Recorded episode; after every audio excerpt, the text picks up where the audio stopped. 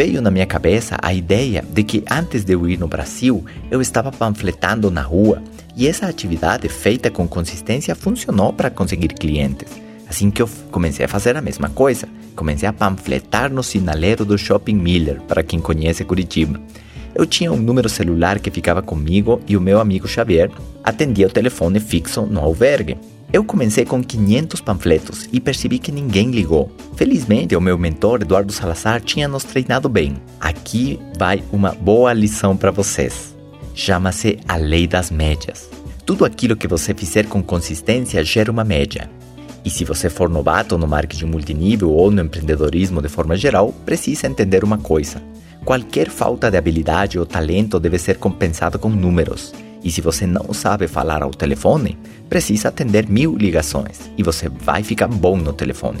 Tão simples quanto isso. Tudo é questão de percentuais. A chave é saber interpretar eles. Quer ver um exemplo? Se você quer formar uma equipe e você coloca um anúncio ou faz panfletos, se pouca gente ligar, significa que o texto do panfleto não funciona. Ou nesta era digital, quer dizer que não converte. Se as pessoas ligam, mas elas não marcam visita ou não comparecem à sua apresentação, significa que o script usado do telefone foi errado. Se eles comparecem na sua apresentação, mas não entram no negócio, significa que a sua apresentação, a sua reunião não funcionou.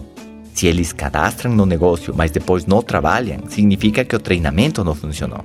Se eles começam a trabalhar, mas depois desistem, significa que a sua liderança não funcionou e precisamos suficientes números para poder fazer uma medida, ou como se fala hoje no mundo digital, para ter uma métrica. O mundo digital fala de conversões e métricas, ok? Mesma coisa. O que, que está acontecendo com seu negócio?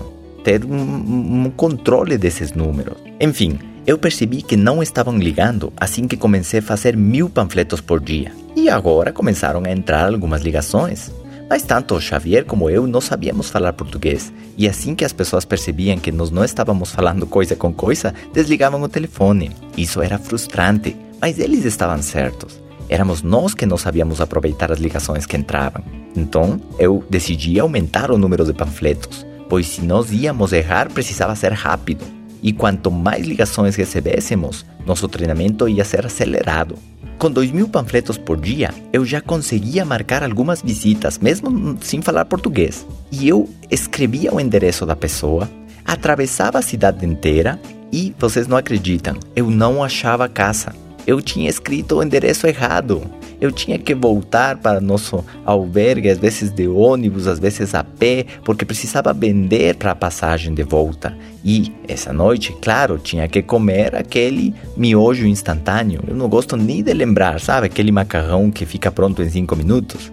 Bom, a única coisa legal era que eu panfletava escutando o Eduardo Salazar todos os dias. Eu podia não comer comida, mas eu alimentava minha mente. Ela precisava estar forte para não me sabotar. Acabei entregando 4 mil panfletos por dia. Eu saía correndo numa fileira interminável de carros e entregava dos dois extremos.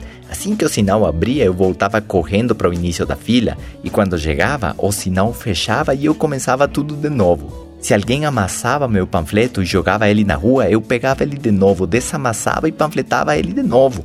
E fazendo isso, conseguimos, mesmo errando nos endereços, mesmo tendo gente que desligava na nossa cara, conseguimos um cliente por dia e as coisas começaram a melhorar.